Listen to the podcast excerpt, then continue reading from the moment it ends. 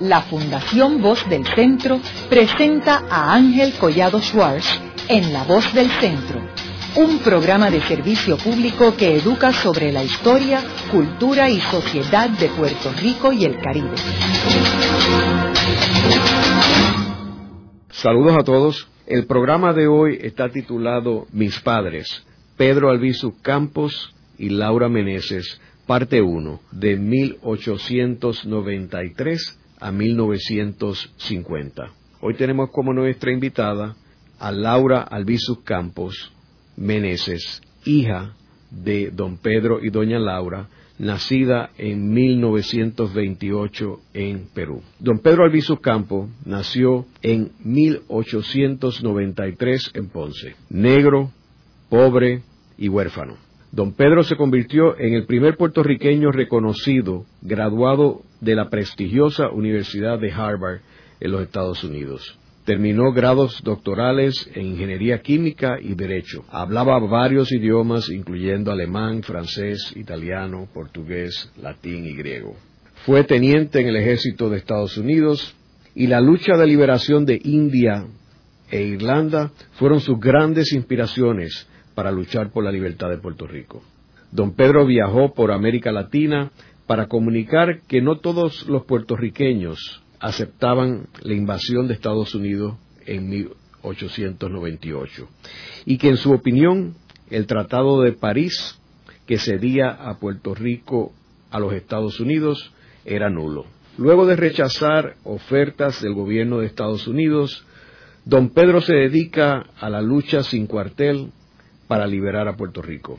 En 1936 es sometido a dos juicios federales, los cuales años después el gobernador estadounidense Rexford G. Tocqueville consideró injustos. Luego de don Pedro haber pasado diez años en la prisión de Atlanta y haber estado en el Hospital Columbus de Nueva York, don Pedro regresa a Puerto Rico a fines de 1947 y continúa su lucha desde San Juan y Jayuya hasta la revolución de 1950, cuando es nuevamente arrestado y sentenciado a prisión bajo las leyes de la mordaza.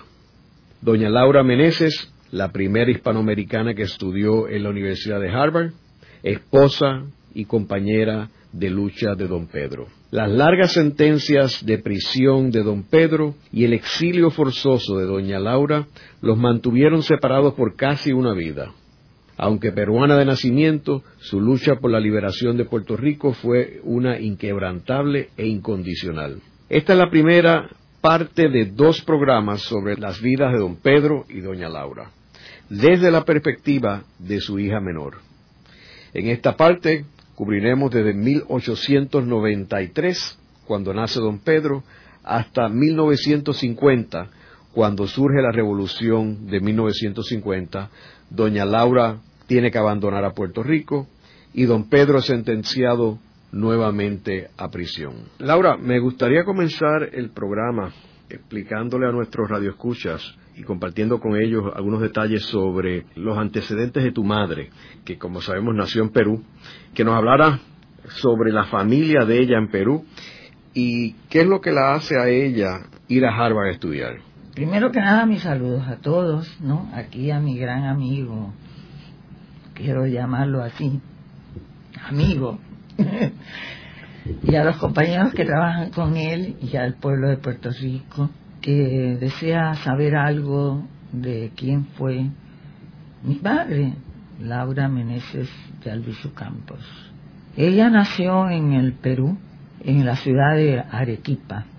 Ahí tenemos a su padre, un hombre recio, militar, casado con una mujer llamada Emilia del Carpio Tupayachi. Ellos fueron, los hijos, fueron tres hermanos, María Luisa, Laura y Melchor Andrés. Melchor Andrés murió de muy poquitos años y quedaron María Luisa y Laura. Mi madre nació el 31 de marzo de 1894 y vivió con sus padres, por supuesto, con una madre que vio en ella realizado muchos de sus deseos de que fuera una persona que estudiara y saliera del medio ambiente en que se movían, diríamos, socialmente las demás familias, que se dedicaban los hijos al bordado, que también ella también sabía bordar, y a tejer y hacer las funciones en el hogar. En una época en que el hombre era el que abarcaba, diríamos, los estudios dentro de la Universidad Nacional de San Marcos de Lima, una universidad muy conocida y donde era, vuelvo a repetir, el hombre el que se desarrollaba dentro de ese ambiente. Es en ese ambiente que ella entra, después de haber estado, como repito, en otros colegios, como fue el colegio este católico del cual hablé, y desde pequeña, ella entra a la universidad a los 18 años. Pero antes de esto, ella había ganado diversos premios en los colegios donde estudió. Pero uno en el Cusco, y después en el Callao, y después en Lima. Diversos premios. Después, como digo, muy joven, entró a la Universidad de San Marcos a estudiar en un campo que era prácticamente dominio de los varones, las ciencias. En este lugar ella pues realmente comienza a estudiar un doctorado sobre ciencias sociales. Es entonces el momento que ella inclusive gana un premio que se llamó la contenta, que se daba a un estudiante con grandes notas y gran desarrollo cultural, pero que se le daba generalmente a los varones, no se le daba a las mujeres, pero daba las notas que ella tenía, lógicamente no podían quitarle el premio, por decirlo así, ya que el premio entonces se divide entre dos, entre dos, un hombre y una mujer. Pero, diríamos así, lo rifan y le toca al varón, por supuesto. Pero al año siguiente, que ella sigue estudiando, ya ella presenta la otra tesis, que voy a decir cuáles fueron las tesis que ella presentó, que vienen a ser la primera de las tesis que ella presenta, tenemos el proceso físico-químico en la herencia de los vegetales.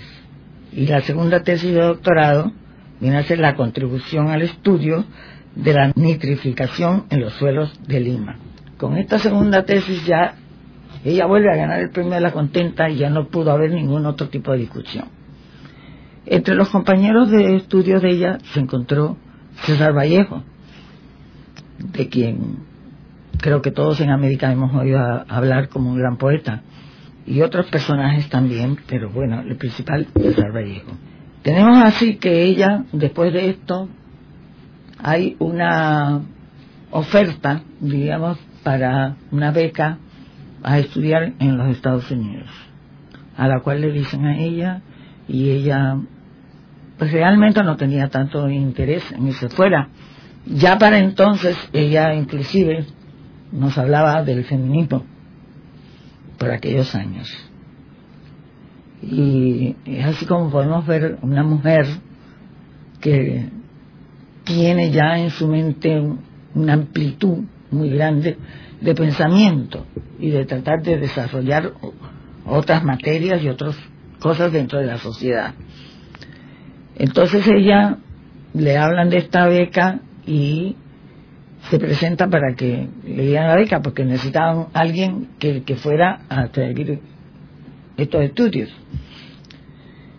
Ella coge la beca para ir a estudiar a Estados Unidos y escoge Estados Unidos porque geográficamente está más cerca del Perú, no a Europa, que también le ofrecían ir a Europa. Ella era una gran estudiante de piano, que había realmente ganado inclusive premios dentro de esto y hubo profesores de ella que, que realmente querían que ella se fuera a estudiar piano y no otras materias. Pero ella decidió irse a Estados Unidos, por como vuelvo a repetir, por la cercanía geográfica y no por la porque Europa lo veía más lejos. Sabía que como que de Estados Unidos iba a regresar más pronto al Perú. Y llega a Estados Unidos pero esta beca no se hace efectiva. Así que son sus padres los que la mantienen la Universidad de Harvard. La Universidad de Harvard en aquel entonces y creo que hasta ahora tiene dos secciones, la sección de mujeres y la sección de hombres. Era Radcliffe y Harvard mismo. Ella va a la sección de mujeres, pero ella podía seguir también, como era ya doctora, podía también seguir clases en la Universidad de Harvard. Es así como en la Universidad de Harvard, un día que ella va a oír una conferencia de Rabindranath Tagore, ella ve, cuando ella se acerca a la puerta, salía un estudiante muy gentil que le, abrió la puerta y dejó permiso para que ella pasara primero, que era Pedro Albizu Campos, o Pedro Albizu en aquel momento, porque dicho sea de paso, Albizu siempre se llamó Pedro Campos, y así rige en sus papeles de nacimiento. Y quiero hacer una aclaración porque Albizu nació en el 1893, le da un solo año a mi mamá. Es así como mi padre, pues que estaba, que es mi padre, conoció en ese momento, vio a este estudiante, una mujer joven, que va a estudiar allí, y bueno, no le llamó la atención, y él, ella entró a su conferencia, pero después de un tiempo, ella conocía a los Dunker Lavalle en, allí en Cambridge. Y allí ve conócele estos, querían, tenía mucho interés en presentarle al vicio, como le decían Peter, le decían Peter, Peter Campos. Y entonces allí lo conoce y bueno, no lo vuelve a ver, y pero hay una segunda oportunidad, también allí conoce otras mujeres también interesantes, también va a representar a, a Harvard a una conferencia que se dio en en, creo que en Washington, si no me equivoco. Tendría que, que hacer un, volver a mirar aquí en, en las investigaciones que hemos hecho. Y entonces lo volví a ver nuevamente, donde los Dunker Lavalle, que él era un músico y tocaba muy bien el piano. Entonces, estando mi padre, él interpreta una melodía y mi padre le dice, eso tiene un origen escandinavo, porque a mi padre le interesaba mucho también las artes, siempre lo dijo, si su tierra hubiera sido libre, él se hubiera dedicado a las artes. Cuando su tierra no era libre, se dedicó a luchar para que esa, su tierra fuera libre, realmente. Laura, ¿y cuándo comenzó el noviazgo entre ellos? Bueno, aquí, justamente en este momento, cuando se vuelven a ver en la casa de María Teresa Llosa y de Duque Lavalle, pues a mi padre le encargan a mi padre que la atienda. Pero parece que mi padre, pues ya un poco estaba un poquito cansado de las latinoamericanas que venían, que bueno, no les llamaba no le llamaban la atención, realmente, por diversos motivos. Y le insistían, pero da la casualidad que ellos, Duncan Lavalle tiene que viajar. Y entonces le, piden a él que, que, atienda a la estudiante Laura Meneses, y entonces él va y le invita a almorzar. Y al invitarla a almorzar, pues bueno, ella le dice que ella está estudiando y no puede, porque ella tiene exámenes y no puede salir. Pero él insiste, insiste, insiste, insiste, hasta que ella le tiene que decir que sí y van a almorzar y se queda conversando con él un tiempo y hasta que la deja en su casa porque él tenía que estudiar, ¿no? Entonces, la cosa está al inverso, como quien dice, ¿no? Y entonces ahí se conocen y la va a invitar todos los días, la sigue invitando. Y al tercer día le propone matrimonio. Y ella se echa a reír y le, dice, bueno, parece que yo no entiendo las bromas, le dijo, y bueno, pero él insistió, ¿no? Y le dijo que que no. Pero bueno, ahí se van conociendo un poco más y se casan, mucho después, pero se casan aquí en Juanerías, en Puerto Rico. Ahí nace entre ellos pues una gran amistad, como digo, mi madre está, la llaman también de, los, de Woodhall, que era un centro de investigación, donde ella va también a hacer estudios, o diré investigaciones, y ella, pues realmente se enamoran, y el, el profesor de ella, Osterhout, que quiere que ella siga estudios de investigación, que ella siga su trabajo, que no lo deje y todo. Y pero entonces ella se casa y, como digo, viene con él a Puerto Rico, se casa en Juana Díaz, repito, y después de eso se casan en Ponce, en la catedral. Así es como ella, como ella misma lo dice en su libro, ella ya su vida está junto a un hombre extraordinario y junto y su lucha es toda la independencia de Puerto Rico y, y ella asume ese deber de que él tenía que, luchar por la independencia de Puerto Rico y ella hace suya esa lucha también. O sea, que ella, que había sido la primera mujer hispanoamericana en estudiar en Harvard, no terminó los estudios en Harvard. Ella estaba haciendo estudios de investigación en Harvard. Sus estudios ya estaban, como quien dice, terminados, ¿no? Ella era doctora en ciencias naturales. Se graduó con altos honores en farmacia también. Esos eran sus estudios. Y ella podía, tenía por delante un porvenir brillante. O sea que lo que estaba haciendo en Harvard era investigación. Sí, investigación. Y el profesor de ella era el profesor Osterhout, quien le escribió a mi padre cuando ellos estaban aquí en Puerto Rico, pidiéndole que dejara que mi madre regresara a Harvard, porque tenía un porvenir brillante y podía seguir estudiando y. Y bueno, avanzar mucho científicamente. Y entonces mi padre, que muy respetuoso de la mujer, él no podía imponer nada, entonces le da los papeles a mi madre, las cartas que ha recibido, etcétera, etcétera. Y mi madre las ve y ve todo eso y, y mi padre le dijo, tú tienes que decidir, ¿no? Lo que vas a hacer. Puedes ir a terminar tus estudios, etcétera. Y mi madre no, mi madre ya está consciente, de, muy consciente de la lucha de mi padre. Y como ella misma lo dice, ¿no? Ya ante ella tenía su vida, era junto a un hombre extraordinario. Y su lucha era la de ella también. O sea que ella no estaba parte de esa lucha. ¿no? Laura, ¿y cómo fueron esos primeros años en Ponce? Ellos se casaron, después de eso viajaron creo que a Nueva York y dieron una vuelta, pero después se radican en Ponce. Él como abogado y ella, bueno, tú sabes que como abogado él no lo no le dieron el último título en Harvard. Es un profesor de Harvard el que le manda a él para que tome el examen y él lo toma y logra así.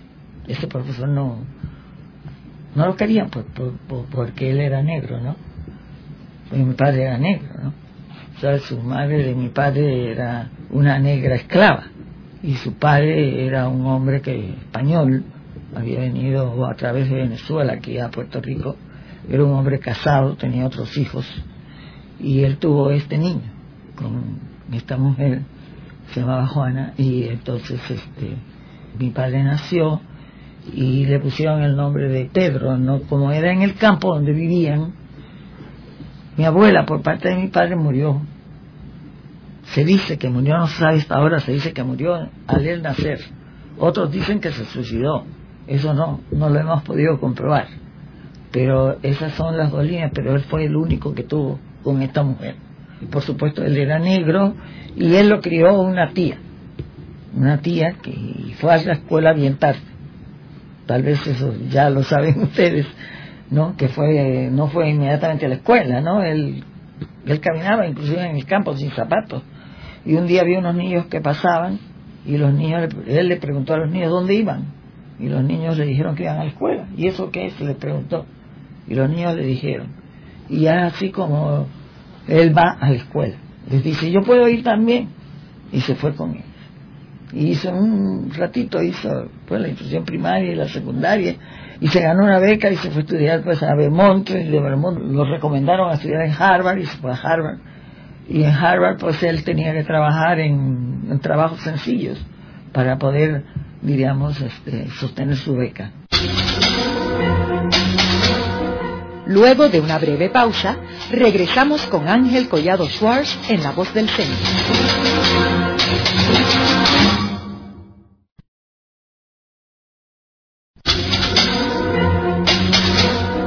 Regresamos con Ángel Collado Schwartz en La Voz del Centro. Continuamos con el programa de hoy titulado Mis padres, Pedro Albizu Campos y Laura Meneses, parte 1, de 1893 al 1950. Y hoy tenemos como nuestra invitada a Laura Albizu Campos Meneses, hija menor de don Pedro y doña Laura. Laura, en el segmento anterior estábamos hablando ya cuando tu papá y tu mamá se mudan a Ponce y él abre su oficina de abogados. ¿Cuándo es que surge la familia? Bueno, ellos fueron a vivir al barrio Cantera, en Ponce. Era un barrio muy pobre, del cual mi mamá escribió algo, Los Días Felices se llama. Y este librito ella nos cuenta cómo es diríamos, la mecánica entre las familias de aquel sitio, ¿no? Todas muy, muy, con muy pocos recursos, ¿no? Económicos, quiero decir, ¿no? Y ellos vivían allí y nace mi hermano, ¿no? Primero, el primero que nació, después nace mi hermana y después yo. Quedamos vivos dos, nada más. Pero mi hermana murió hace cuatro años y Queda mi hermano y quedo yo. Aparte de nosotros, mi padre tuvo un hijo fuera del matrimonio, ¿no? Se llamó Héctor, que tampoco ya no vive. Ya mi padre era un vicepresidente del Partido Nacionalista y se llega a la conclusión de que hay que salir para conseguir la solidaridad con los pueblos de América, con la causa de Puerto Rico. Ya tenía definido totalmente el, diríamos, su deseo de que su país sea libre, ¿no? Tan es así que lo expresan lo que dije anteriormente, que si su país fuera libre, él se hubiera dedicado a las artes. No, no se pudo dedicar a las artes, pero las amaba.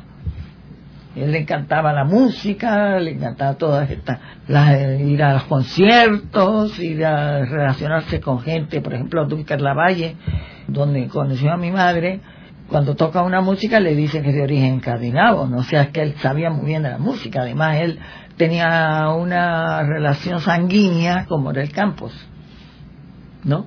No sabemos hasta dónde, creemos que eran primos, no sabemos en qué grado, pero sí estaban relacionados. a mi padre le gustaban mucho las danzas, todo este asunto, de las danzas. Mientras vivíamos en la cantera, ellos decidieron al fin por el problema de expandir, diríamos, la amistad con los pueblos y el hecho de conseguir la solidaridad con los pueblos de América, el partido lo designa para que él viaje por nuestra América. Sobre esto hay muchas cosas que se han dicho y se han escrito. Entonces ellos venden, no había dinero, el viaje se seguía retardando, y ellos venden todo lo poquito que tenían para utilizar parte de ello para el viaje y se van. Mi madre tiene que irse al Perú para no interrumpirlo a él en su trabajo. Entonces mi madre se va donde sus, sus padres. ¿Y ya, ya había nacido tu hermano? Mi hermano y mi hermana. ¿Y tu hermana, no tú? Y mi, mamá, mi mamá ya iba, me llevaba consigo. y nazco en Lima, Perú. Es por ese motivo que nací en Lima, Perú.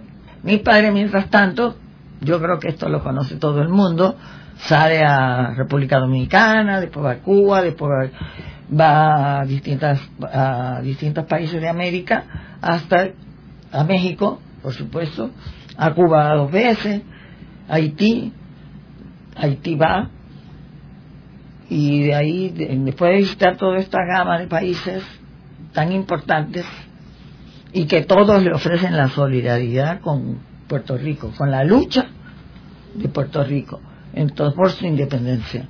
Entonces de ahí él se va al Perú.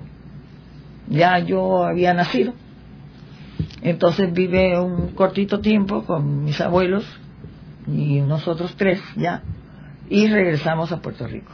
Regresa en el vapor Magallanes, toca Venezuela, donde también él iba mucho a, se quedan, están en el barco mientras el barco carga, etcétera, etcétera, era la época esta en que hay mercancía, etcétera, etcétera, se hacen negocios y el barco está ahí anclado por un cierto tiempo y él siempre va a Caracas a relacionarse con los políticos del momento, etcétera, etcétera, ¿no? y hacer un trabajo de solidaridad con la lucha de Puerto Rico por su libertad. Entonces de ahí regresan. Y vamos a vivir, según entiendo, porque yo no, en ese momento no podría Dios decir exactamente, aunque lo sabemos por el número, ¿no? Era en Villa Palmeras, lo que es Villa Palmeras hoy en día. Después de eso, vamos a vivir a Río Piedras. Y de Río Piedras pasamos a vivir a Aguas Buenas y después de un lapso volvemos a Río Piedras. ¿En dónde en Aguas Buenas? En Aguas Buenas vivíamos en un campo, que era de una familia caballero, que le ofrecieron a mi padre este lugar. ¿En qué año estamos hablando, Laura? Bueno, ya yo tenía, ya han pasado unos cuantos añitos, era muy traviesa, por cierto, y de Río Piedras, pues, iba, comencé a ir a la escuela, a la Milagrosa, entonces ya era una niña de 6, 7 años, ¿no? O 5 o 6, y de ahí pasamos allá porque por las circunstancias, las circunstancias tanto económicas como tal vez un refugio también para que mi padre pudiera en cierta manera eh, hacer las cosas que él quería y nosotros estuviéramos quizás más tranquilos. Pero en cierta manera fue lo contrario, ¿no? Porque los ataques, diríamos, a, a la familia eran más fuertes. Vivíamos con guardia montada. Entonces en Aguas Buenas. En Aguas Buenas, en el campo vivíamos con guardia montada y los ataques eran a menudo. ¿Qué tipo de ataques, Laura? Y los ataques estaban dirigidos a matarlo a él. Yo era muy pequeña, pero precisamente porque me ponía nerviosa y mi papá siempre me tenía en la falda. Mi papá siempre me, quiso mucho. Él, yo era su, su querendona, ¿no? This is the one I love, decía, ¿no?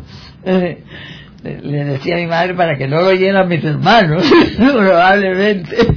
Y entonces me cargaba con él y inclusive recibía gente de, diríamos, de aquí o de allí de los mares, todos conmigo en la falda.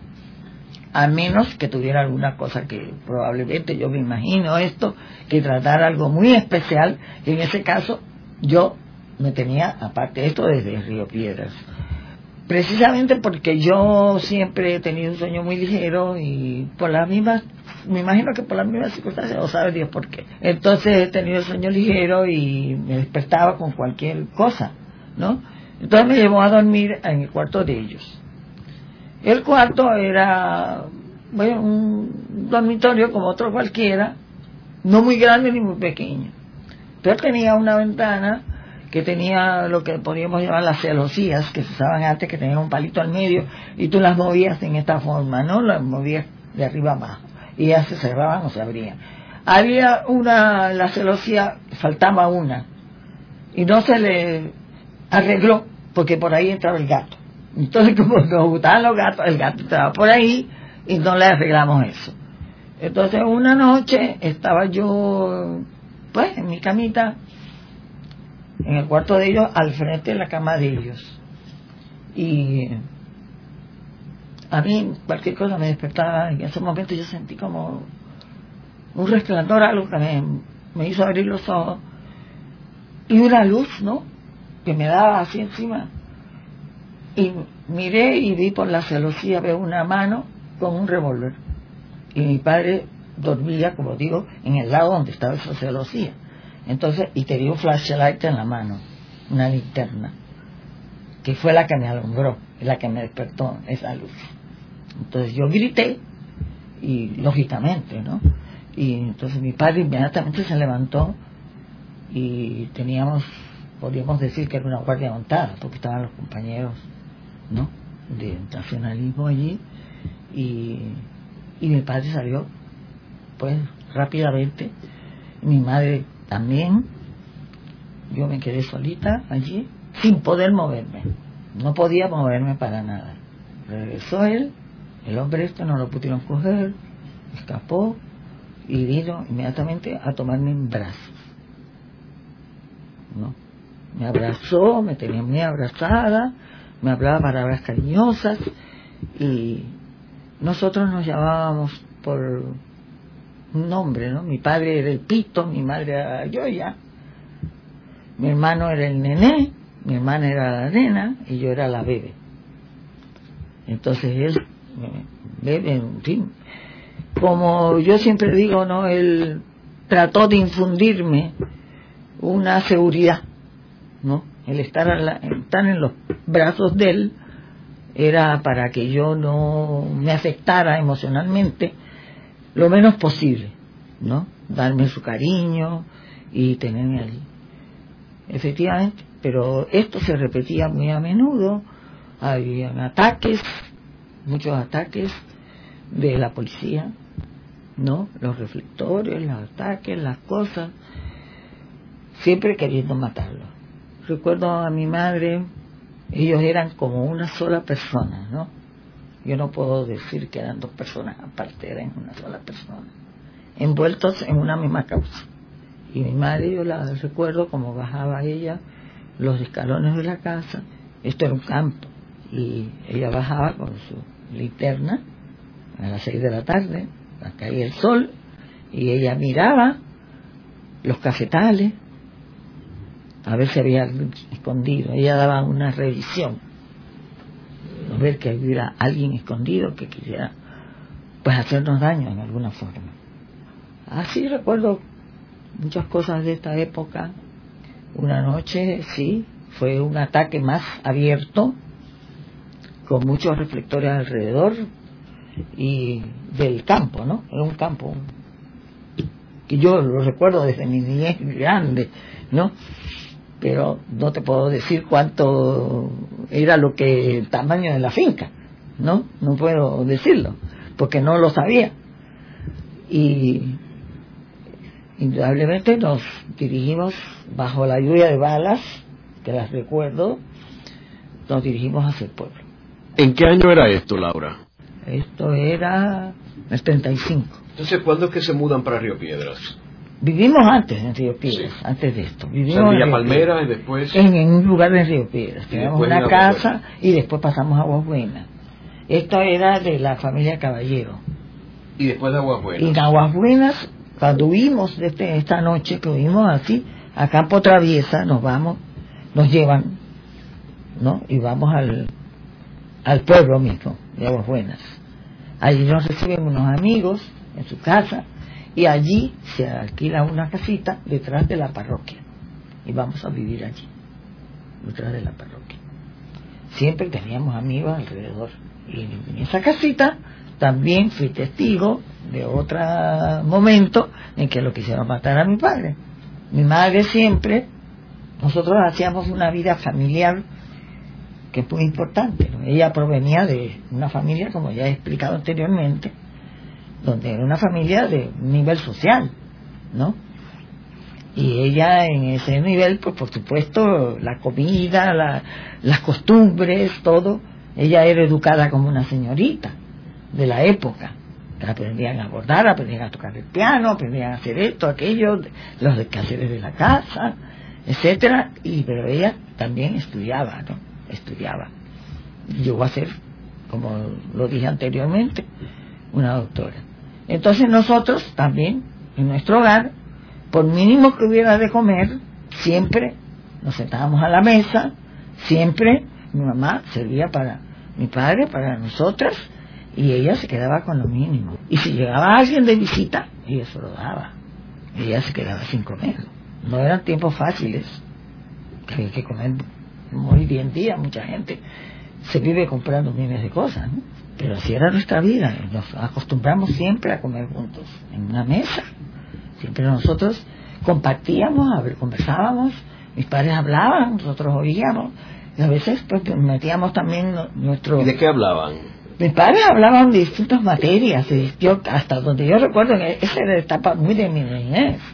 Hablaban de música, hablaban de la época aquella que ellos estaban en la universidad, Hablaban cosas así, hablaban de Puerto Rico mucho, ¿no? Aunque no hablaban de... Yo no los oía hablar de, diríamos, de que van a hacer esto o aquello en términos de lucha abierta. No, no los oí nunca en este sentido. En aquella casita vivíamos, como digo, y ante, ante esta costumbre, muchas, niñas de distintos sitios, la casita era, diríamos, la parte frontal daba exactamente sobre el nivel de la calle, pero iba extendiéndose, era como un cerro, como una, como una montañita. Entonces la parte de atrás era ya sobre pilares, ¿no? Entonces de la cocina había lo que se llama una compuerta, era de madera la casita. había una compuerta y cuando las niñas que vivían por allí siempre venían a, a jugar con nosotras, a veces venían porque mi madre sabía algo que les pudiera dar de comer, etcétera, se los. Entonces vinieron unas nenas y nos fuimos a la cocina, yo me pedí permiso en la mesa y me fui a la cocina con ellas a jugar según yo, ella estaba, entonces mi mamá algo les había dado, que no me acuerdo exactamente qué era, pero algo de comer. Entonces ellas me dijeron que necesitaban un periódico para este, volver lo que, lo que tenían. Entonces, ah, yo les traigo un periódico enseguida, porque la, parte de abajo de la casa, como digo, de atrás, estaba alta, era alta porque iba al cerro que iba bajando, ¿no? Había un cuartito y había una escalera que terminaba exactamente delante, frente al cuartito. Entonces se levantaba la compuerta en la cocina y yo estaba sentada en el filo con mis pies puestos así en el primer escalón. Que por cierto yo sentía algo por mi pierna, pero yo me dije, era, pues, tú sabes, las cucarachas a mí me molestaban mucho, entonces bueno, pues yo subí mis piernas encima, ¿no? Y las chicas seguían, necesitamos el periódico, necesitamos, y yo le lo traigo. Y me bajé corriendo, porque la puerta del cuartito desembocaba casi la escalera ahí mismo. Entré, cogí el papel, inmediatamente di la vuelta y me quedé pasmada. La escalera era así, en tablones, o sea, al aire, ¿no? Y veo un tipo parado detrás de la escalera, así de pie. A mi modo de ver, era como un tipo, como si fuera un soldado, un militar, algo que tenía unas cosas por acá, que yo le vi, como unos galones, algo, que yo no sabía identificarlo, ¿no? Entonces yo subí corriendo, gritando. Entonces inmediatamente mi mamá bajó. Por el costado de la casa había como un caminito. Bajó mi mamá con su revólver en la mano. Me bajó. Yo por supuesto grité y subí corriendo. Y entonces, este, claro, todos se movilizaron, todo el mundo. Pero ya el tipo pues había bajado. Esta casa ya no existe. ya no existe. Esta casa la alquiló la, entiendo, Paquita Pastrana, se llamaba la dueña de la casa, y hasta donde yo recuerde, ella la alquiló a mis padres, que en cierta manera había hasta determinadas oposiciones para poderle alquilar alguna cosa, ¿no? Y después ahí nosotras, ya vino pues la época en que mi padre, ese era el año ya 35, casi el 36, y ya vinieron los problemas de los las luchas diríamos ya todo esto vino para tratar de encarcelar a mi padre de que no podían matarlo trataron de encarcelarlo de alguna forma ahora después que están allí en Aguas Buenas se mueven para San Juan otra vez pero mi padre tenía también en San Juan mm, no diríamos que él tenía un bufete sino era de otros amistades que él lograba trabajar allí, ¿no? En estos aspectos yo diría que mi hermano, y podría dar más detalles porque es mayor que nosotras, ¿no? De, estos sitios. Yo te puedo hablar lo que recuerdo, ¿no? Yo recuerdo más pequeña, inclusive recuerdo la vida en el campo que llevamos, todas las travesuras que yo hacía, yo me montaba en las vacas, en los toros, en lo que fuera, y correteaba por aquel sitio, y sacábamos las yaguas, nos deslizábamos en eso por el montecito, íbamos a parar casi hasta el río, cosas así de los niños, ¿no? Porque no dejamos de tener una niñez muy feliz. Para mí es una niñez muy feliz. A pesar que pasaron estas cosas, a mí, para mí era una niñez feliz. Porque tenía a mi padre y a mi madre.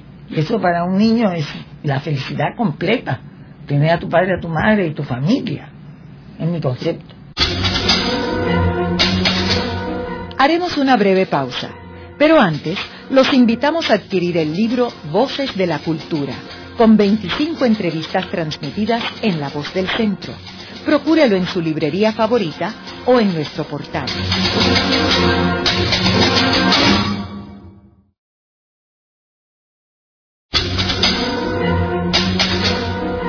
Están escuchando a Ángel Collado Schwartz en La Voz del Centro. Ahora pueden accesar a toda hora y desde cualquier lugar la colección completa de un centenar de programas transmitidos por La Voz del Centro mediante nuestro portal www.vozdelcentro.org. Continuamos con el programa de hoy titulado Mis padres Pedro Albizu Campos y Laura Meneses, parte 1, de 1893 al 1950. Y hoy tenemos como nuestra invitada a Laura Albizu Campos Meneses, hija menor de don Pedro y doña Laura. Laura, en el segmento anterior estábamos hablando de que los últimos recuerdos de tu infancia con tu familia completa, con tu padre y tu madre, pues fue este periodo que viviste en Aguas Buenas, que fue el periodo antes del 36 cuando él es llevado a prisión, ¿correcto? Así es. Entonces, ¿qué sucede cuando él tiene que ir a prisión? ¿Qué sucede con ustedes, con el núcleo familiar? Nosotros seguimos viviendo en esta casa que te acabo de contar y ya comenzaron los problemas, diríamos, que llevan a mi padre a la prisión, la persecución, ¿no? Más abierta, ya se le lleva, ya comienzan los, diríamos, eh, los distintos partidos también, que van a tener ciertas divergencias. Mi padre era relacionado con toda la gente, ¿no? Martínez Nadal en aquella época y todos los demás, ¿no? Del momento. Y yo diría que mi infancia se troncó en aquel momento. De ahí para acá ya no hubo infancia. Anteriormente cuando hubo la infancia, inclusive, yo recuerdo, por eso hablaba del, nacimiento, la fecha de nacimiento de mi padre. Cuando mi padre cumplía años, iban amigos que tocaban algo, llevaban alguna cosa. Yo me acuerdo que estaba en una esquinita y mi padre fue allí y me sacó a bailar. La primera vez que yo bailé un, una danza puertorriqueña, que ese es mi recuerdo de ese momento, de algo que para mí siempre quedó en mi mente bien grabado hasta el día de hoy, porque mi, padre me quería mucho, no digo que no quisiera a mis hermanos, pero él a mí me, me mucho, me quiso mucho, igual que yo a él. Pero mi infancia, como dije anteriormente, y lo repito de nuevo, terminó en el momento que mi padre va a la casa yo le dije a mi madre, porque mi padre me dormía en el sillón, yo estaba grandecita, y le dije, me dormía en el sillón. Me llevaba a la cuna y yo decía, todavía no me he dormido. Y mi padre me llevaba de nuevo al sillón.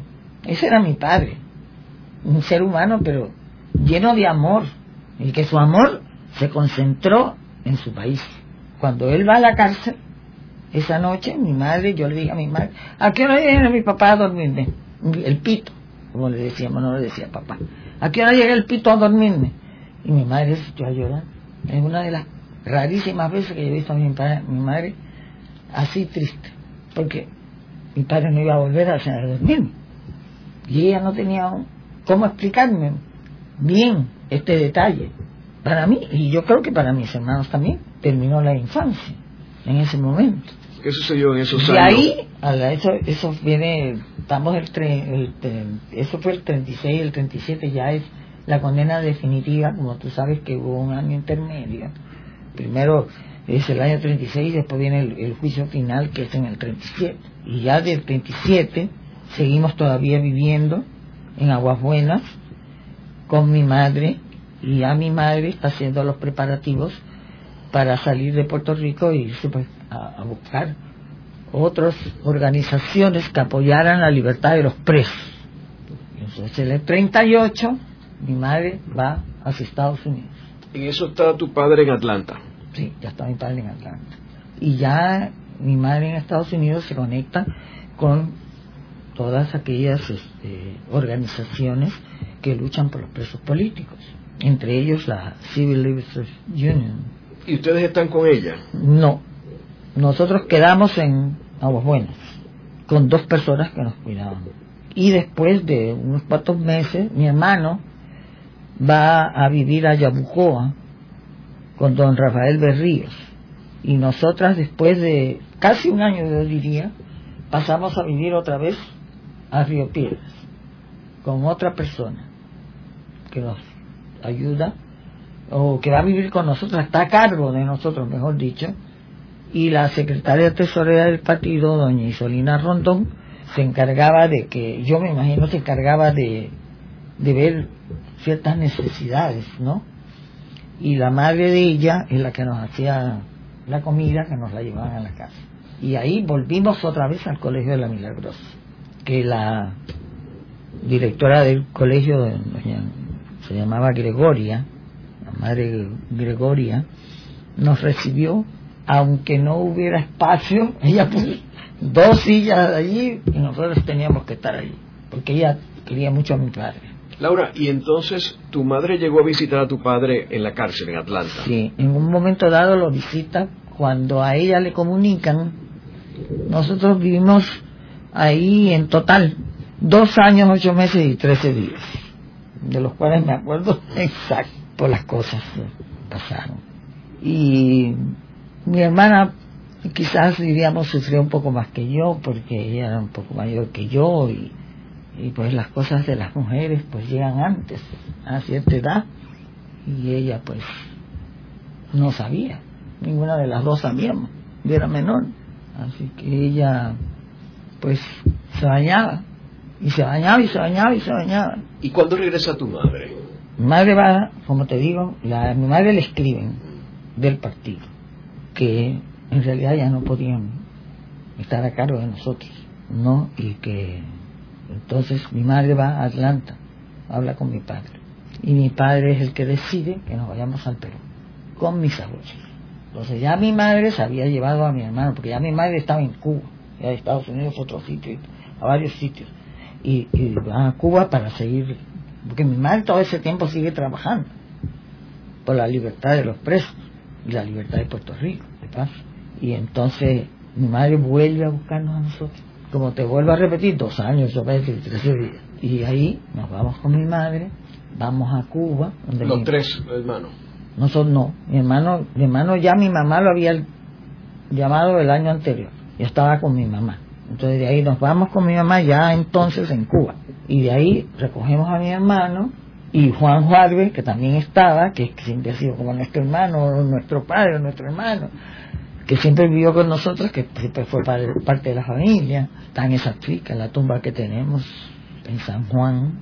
Tiene un sitio de mi padre, un sitio para mi madre, un sitio para Juan y un sitio para nosotros, cada uno de nosotros. Así es que de ahí vamos a vivir a Perú. Luego de la pausa, continuamos con Ángel Collado Schwartz en La Voz del Centro.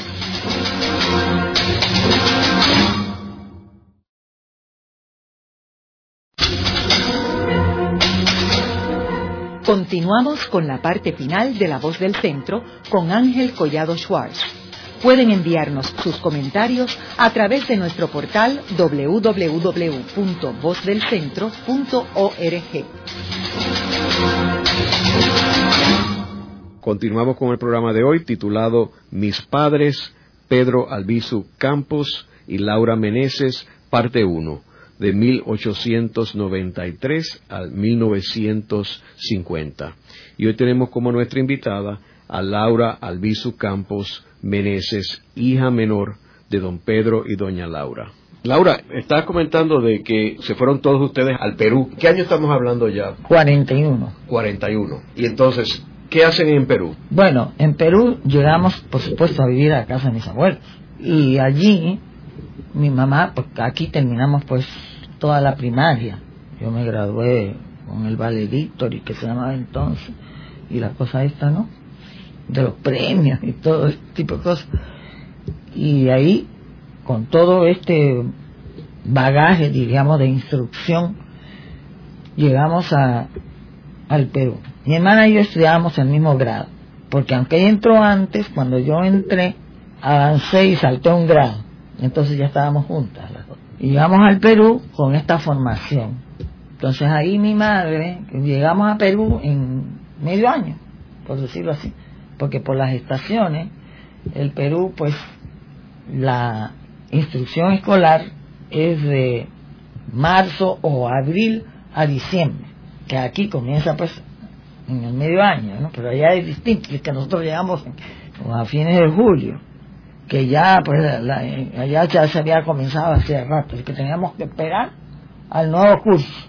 Perdimos tiempo, como quien dice, pero lo aprovechamos de otra forma, porque en ese lapso aprendimos geografía, historia de Perú y este tipo de cosas que nos hacían falta, porque sin eso tampoco no podíamos estudiar, que son cursos que ya se iban dictando anteriormente.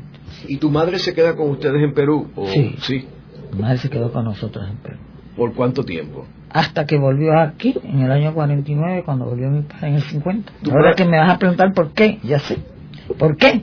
Porque mi madre siendo peruana, esto ya es una cuestión legal, siendo peruana, se casa con mi padre, adquiere la ciudadanía americana, porque mi padre, como todos los que estamos aquí, americanos, ¿no? Aunque no seamos básicamente, pero de corazón. Bueno, son legalmente americanos. Mi padre legalmente era americano. Al casarse mi madre con él, adquiere en esa época, se adquiría la ciudadanía del esposo, automáticamente, no como ahora que hay que hacer trámites y 20 mil cosas, pero bueno, en aquel entonces, y pierde la ciudadanía peruana. Esto es muy importante. ¿Por qué la pierde? Porque la mujer peruana perdía la ciudadanía al casarse con un extranjero y adquiría la ciudadanía del marido. Esa era, diríamos, la constitución peruana en ese momento, que después se cambia, mucho después varía. La mujer ya conserva su ciudadanía. ¿Me entiendes? Ya, uno ya puede casarse, la mujer, diríamos, con quien quiera. Inclusive, casada tenía que pedirle permiso al marido para viajar. Eso existió hasta hace poco. Así es que mi madre pierde la ciudadanía peruana. Mira el detalle. Mi madre allá, por supuesto nosotros llegamos allí y mis abuelos eran los que nos daban todo. Todo, todo, todo, todo. Casa, comida, todo, todo lo que necesitaba. Mi hermano se enferma y esto ocasiona una serie de problemas dentro de la familia y todo. ¿Sabes? Una persona enferma y, y bueno, el asunto es que después de estar con mis abuelitos, que por supuesto nos querían muchísimo. Mi abuelo, un hombre patriarcal, diríamos, tenía un comedor grande, con una mesa muy grande, donde los días domingo o cualquier otro día, mi padre, mi abuelo acogía a todos los miembros de la familia que vinían, o hijos, quienes fueran que vinieran. Los acogía en su casa o los acogía simplemente para almorzar, diría. El domingo, por ejemplo, aquella mesa, que era una mesa larga, más larga que esto, pues allí se juntaban todos los que vinieran, parientes o amigos, y todo, a todos se les daba de comer, pues, ¿no? Todos nos sentábamos allí, mi abuelo muy patriarcal, a la cabecera de la mesa, él servía la comida, él, las costumbres como son de la época y además de, sí mismo, ¿no? Te cuento eso para que te des cuenta del sistema de, vida, ¿no? Que cómo era tan diferente. Bueno, para nosotros no era diferente porque nosotros estábamos acostumbrados con mis padres a compartir siempre la mesa, ¿no? A hora de comer, a hora de almorzar, lo que fuera siempre. Así que ahí vivimos y de ahí nos pasamos a vivir solos a una calle que se llama Palateros de San Agustín, que era una transversal del Girón de la Unión. El Girón de la Unión era una vía, la principal de la ciudad de Lima. En ese entonces la gente, vivíamos, que tenía un nivel alto social, vivían en el centro de Lima. Hoy en día no. Hoy en día todo eso ha cambiado. El centro de Lima es una cosa y la gente vive para afuera todos los barrios que se han creado. La gente de plata vive mientras más, mientras más lejos, tal vez mejor, donde pueden construir enormes casas. En aquel entonces el centro era el lugar, diríamos, de preponderante y es importante para esta gente. Laura, y estabas comentando que ella no podía salir de Perú. No, a eso iba a llegar, sí. Hasta ahí iba a llegar ahora porque primero quería decirte que nos mudamos allí y más tarde tuvimos que mudarnos a otro sitio, siendo siempre mis abuelos los que nos mantenían, tanto la casa como lo que fuera. Mi hermano estaba enfermo, que ocasionó una serie de gastos. Mi mamá en este estado de cosas que mi mamá quiso trabajar porque ella era pues farmacéutica y consiguió un trabajo, comenzó a trabajar muy bien, trabajaba, trabajaba y la despidieron porque era peruana. Como peruana no podía trabajar. Ella había perdido la ciudadanía al casarse. Fíjate tú los tecnicismos que hay o las cosas que existen. Entonces ella tampoco podía trabajar. O sea, no podía trabajar en Perú. En Perú. Porque no era peruana. Porque, porque ella ya no era peruana. O sea, la razón era que era ella peruana, bueno, era peruana, pero no podía trabajar. Porque había perdido la ciudadanía peruana. No le podían dar el trabajo. Entonces, Juan estaba con nosotros, Juan Juárez, que te repito, y mi hermano, que estaba enfermo. La vida era bien difícil, no quiero entrar quizás en esto, que no, no sé. Había que ver cómo comer, había que ver cómo cómo conseguir médicos, alimentos, lo que fuere. Y mis abuelos, pues claro, ayudaban en todo lo que podían, pero la situación era bien difícil, bien difícil. Y como digo, mi mamá también se enfermó en esa época. Como quiera que sea, también la persecución alcanza a todos los puntos del mundo. Y nosotros estábamos siempre vigilados por la red de espionaje de los Estados Unidos, indudablemente. Entonces ella no pudo salir de, de Perú hasta el 1950. 50. Albizu estuvo en Nueva York, ¿verdad? En un hospital en Columbus. Ella no fue, ella no, pudo, ir a visitarlo. porque ella, número uno, no era peruana, no tenía ya documentos, porque al mi padre entrar a la cárcel, automáticamente pierde su ciudadanía. Americana. Americana. y por ende mi mamá pierde su ciudadanía también. O sea, que está como prisionera en Perú. O sea, ella queda allí, y ella queda allí porque la dejan, como quien dice, tan vigilada, muy bien vigilada, pero adentro de este marco, mi madre no puede venir a Nueva York, que ella quería venir a cuidar a mi padre, a ver a mi padre en el hospital. Y cuidarlo después si era necesario, lo que fuere, lo que fuere con respecto a él. En el programa de hoy hemos escuchado la vivencia y anécdotas de Laura Albizu Campo Meneses. Una hija cuya niñez terminó a los ocho años, cuando su padre es llevado de su casa en Aguas Buenas a una prisión en Atlanta. Don Pedro dedicó su vida a luchar por la liberación de Puerto Rico y rescató el nacionalismo puertorriqueño. Revivió la figura del padre de la patria, el doctor Ramón Emeterio Betances, y nuestro héroe de Fajardo, quien batalló junto a Simón Bolívar, el general Antonio Valero. También revivió la celebración del Grito de Lares. La próxima semana continuaremos con la segunda parte de este programa. Esta ha sido una producción como servicio público de la Fundación Voz del Centro. Los invitamos a sintonizarnos la próxima semana a la misma hora. Y recuerden que pueden adquirir el libro Voces de la Cultura en su librería favorita o en nuestro portal.